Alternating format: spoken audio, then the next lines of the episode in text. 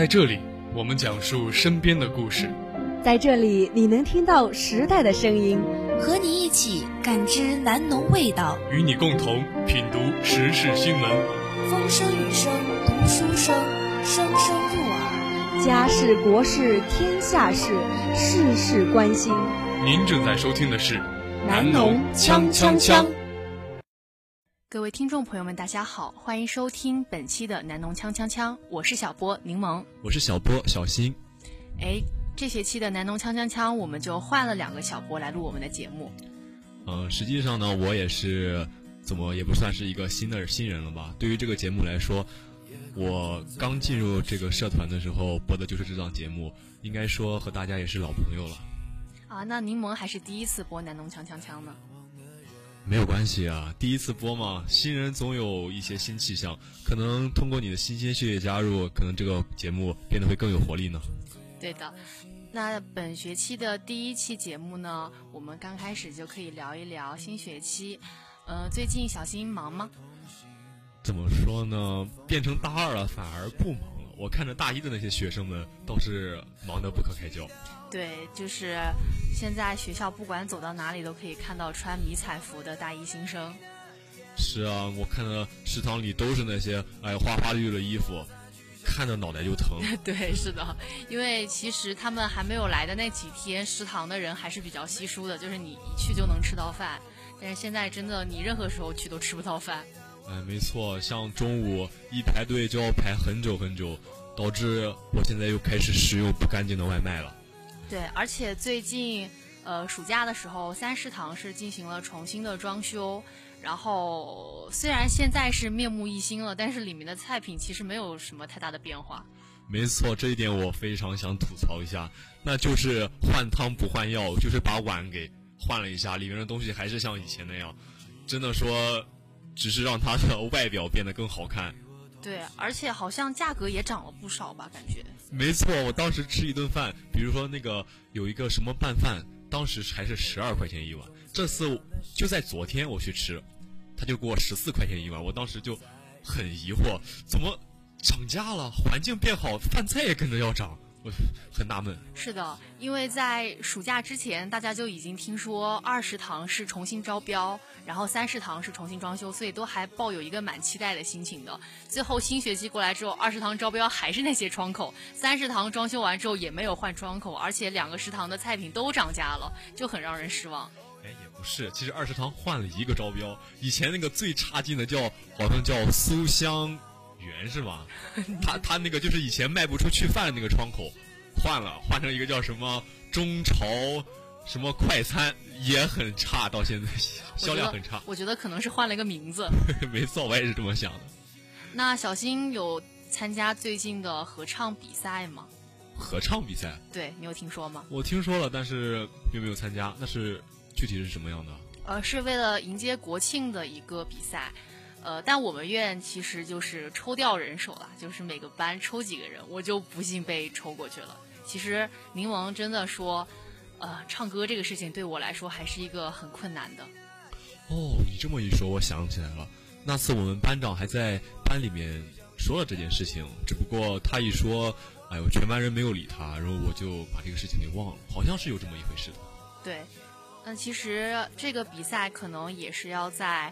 呃，下个礼拜或者是最近进行，那我们也会持续的关注的。哎，又要苦了一批人，天天开始跟着训练了。是我今天晚上就要去训练。没事，多训练回来让自己唱得更好，争取当不当职业歌手也能当一个唱歌战将。是，那新学期开始呢，其实大家的。工作虽然比较多，但还是没有进入一个压力特别大的状态。所以，嗯，其实我最近也是比较多的泡在网上，那就看到了一个很好玩的事情，就是你最近听说过那个三峡水怪的这个新闻吗？嗯，最近看微博有些关注，不过还是没有细看。对我关注这个话题，其实是因为它真的在热搜上面好像挂了是有三天之久，就是像一个电视连续剧一样，所以我就忍不忍不住点进去看了一下。我具体好像了解了一下，可能最后这是一个狗血剧的一个现现实版。对，那本期节目呢，小新跟柠檬就来为大家讲一讲这个三峡水怪的传闻。据澎湃新闻报道，日前湖北省宜昌市三峡坝区疑似出现巨型水怪，相关视频受到广泛的关注。有网友猜疑该巨型神秘生物可能是鱼类或者大蛇，但是专家们并不这么认为。九月十四日，研究蛇类等爬行动物的中国科学院成都生物研究所研究员丁力对媒体表示，从网传视频来看，水中的物体并非鱼类或蛇类，而可能是一个一端挂在江底的漂浮物。另一位来自中科院的水生生物研究人员表示，可能就是一个被什么东西挂住的黑色塑料袋。视频中，它虽然在摆动，但一直没有前行。那这个话题也是在。网上引起了一个很广泛的关注，就大家因为水怪这个话题其实是长久以往大家都很关注的一个话题。没错，从小时候就听说，哎呀哪里哪里的湖呀，哪里哪里海啊有水怪，就是一直也未见其身，其实还是很好奇的。就通过刚才这个新闻的描述，应该还感觉这个还蛮可怕的。是的，所以大家也是在疯狂的猜测。九月十六日七时许。安徽省池州市长江汽车轮渡管理所周姓负责人告诉澎湃新闻，他已到达贵池区江口轮渡码头，这里是三峡水怪网传视频中疑似巨型神秘水生生物出现的地方。该负责人拍摄的现场视频和照片显示，目前的江水水位下降，有石堆露出水面。一块黑色条状物体挂在石堆上面，该负责人就猜测，这个塑料布呢，可能就是长江上游发洪水时从上游飘下来的。嗯，他就这么说，应该是半潜状态飘下来的，挂在了石头上面。九月十七日上午，池州市长江汽车轮渡管理所周所长告诉澎湃新闻，今天上午十点半左右，网传黑色的三峡水怪被工作人员打捞上岸，经查看。该黑色物体正如他昨天所介绍的，是某一造船厂废弃的气囊，是一个橡皮材质。该气囊长约二十米，目前被放置在码头，稍后将作为废弃物品处理。他推测该气囊来自长江上游。这真是一个让人啼笑皆非的新闻。没错，这是一个大乌龙，大家期待了很久，没想到最后只是一个。气囊，废弃气囊。对对对，其实说真的，就是作为一个旁观的网友的心里，还挺希望世界上真的有水怪啊这种生物，就会觉得蛮好玩。然后大家其实这个话题能炒得那么火，也是因为大家的一个猎奇的心理嘛。虽然说，呃，网络其实会有一些就是造势啊这种误导人的行为，但是毕竟还是大家的一个猎奇心理导致这个新闻传了这么久。没错，你想想啊。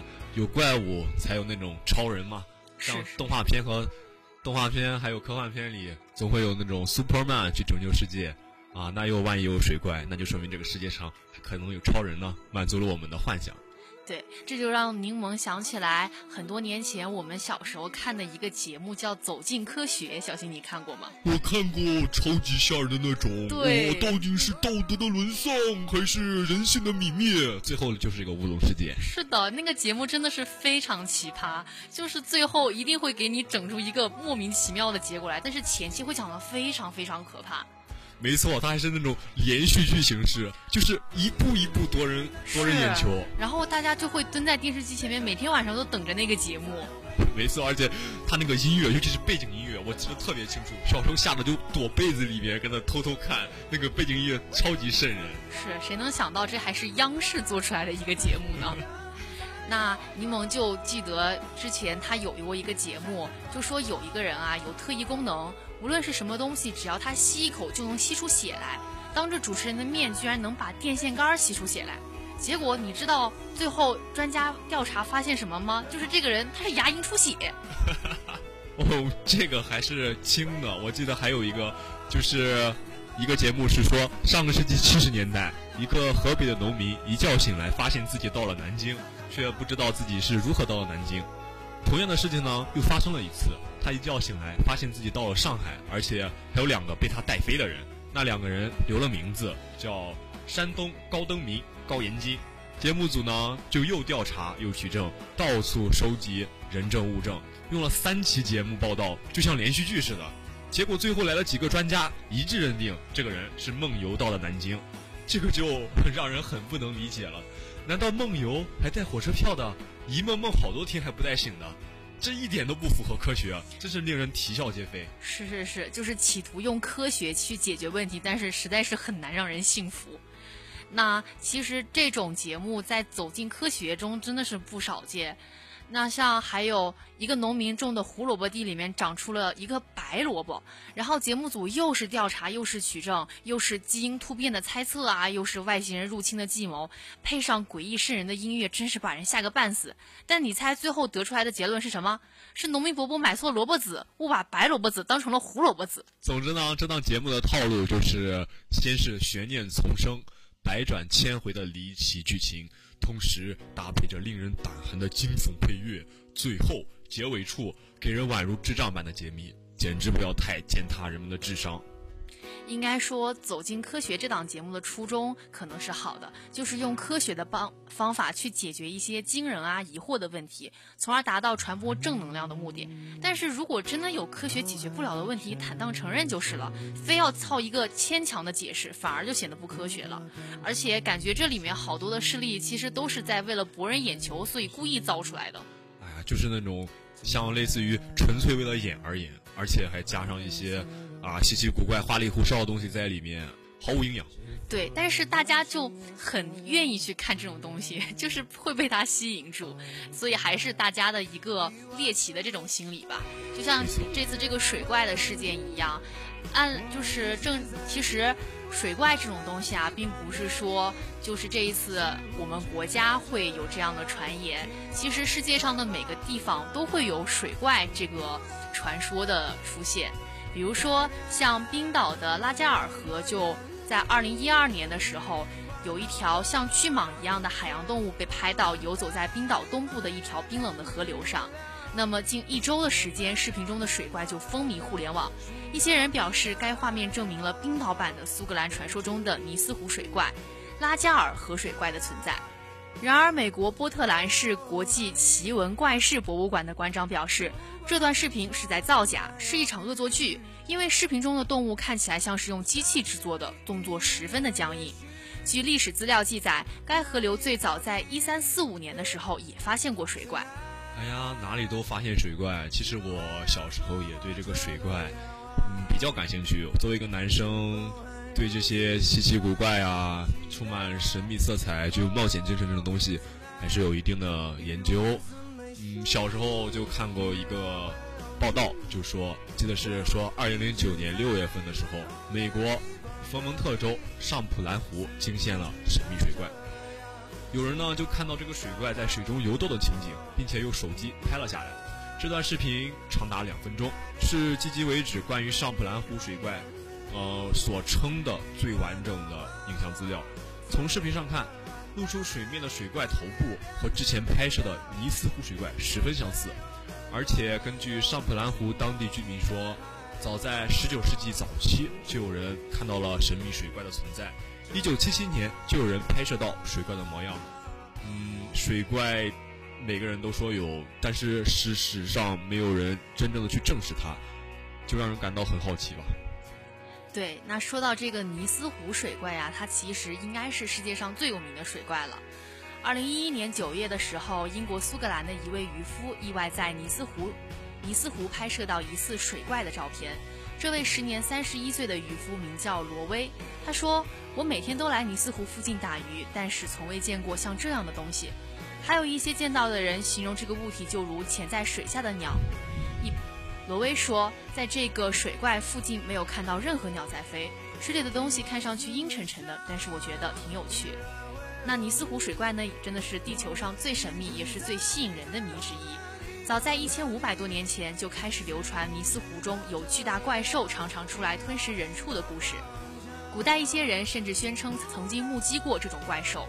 有人说它长着大象的长鼻，浑身柔软光滑；有人说它是长颈猿头。有人说它出现时泡沫层层四处飞溅，有人说它口吐烟雾，使湖面有时雾气腾腾。各种传说啊，颇不一致，越传越广，越说越神奇，听起来令人生畏。在二零零九年八月份呢，英国一位网民表示，他借助于谷歌地球发现了传说中的尼斯湖水怪。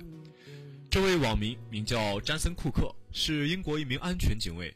他说，这个长方形怪物身长六十五英尺，身后尾随着一些细绳状物体，应该就是传说中生活在苏格兰高地地区的尼斯湖水怪。那除了国外的水怪呢，我们国内的水怪也是非常的多。嗯，新疆地区新疆赛里木湖白色水怪是出现在二零零八年六月份的一个传闻。这个时候提到的湖怪的颜色呈白色，整体形状像一只倒扣于水面上的帆船底部，整体长度约四米左右，距湖岸边有四公里的距离。湖怪高出水面部分大约有二三米的样子，大家纷纷围拢在岸边，对着湖中指点大叫。过了十分钟后，白色露出水面部分渐渐沉入湖底，湖面又恢复了往日的平静。西部有水怪，东部也有水怪。在我国东部偏北方，长春，长春的一个大学生拍到疑似长白山天池怪兽的照片。二零一一年七月，长春市一名大学生在吉林长白山旅游时，无意间拍到了一张疑似天池怪兽的照片。该怪兽头部露出水面，上面好像长了两只脚。据长白山天池怪兽研究所不完全统计，天池怪兽最早的目击记录应该在清代末期，到至今已经有一百多年。那大家真的是对水怪这个事件还是非常关注的，就是不管在哪里看到，都会成为当地的一个爆炸性的新闻。所以在这么多年以来，不少专家也对水怪进行了一些研究，就是看看它到底是什么东西。比如说，像我国的喀斯湖水怪，经过专家论证，它其实是一种称为大型哲罗龟的冷水性鱼类，长约十二至十五米，头部宽一点五米，重达两至三吨。它是凶猛的食肉型鱼类，小鱼、野生水禽、大水鼠、水獭，甚至比自己体型大的同类都可以成为它的食物。嗯，还有一种说法呢，就是说天池水怪呢，其实可能是一种类似于翻车鱼的海洋鱼类。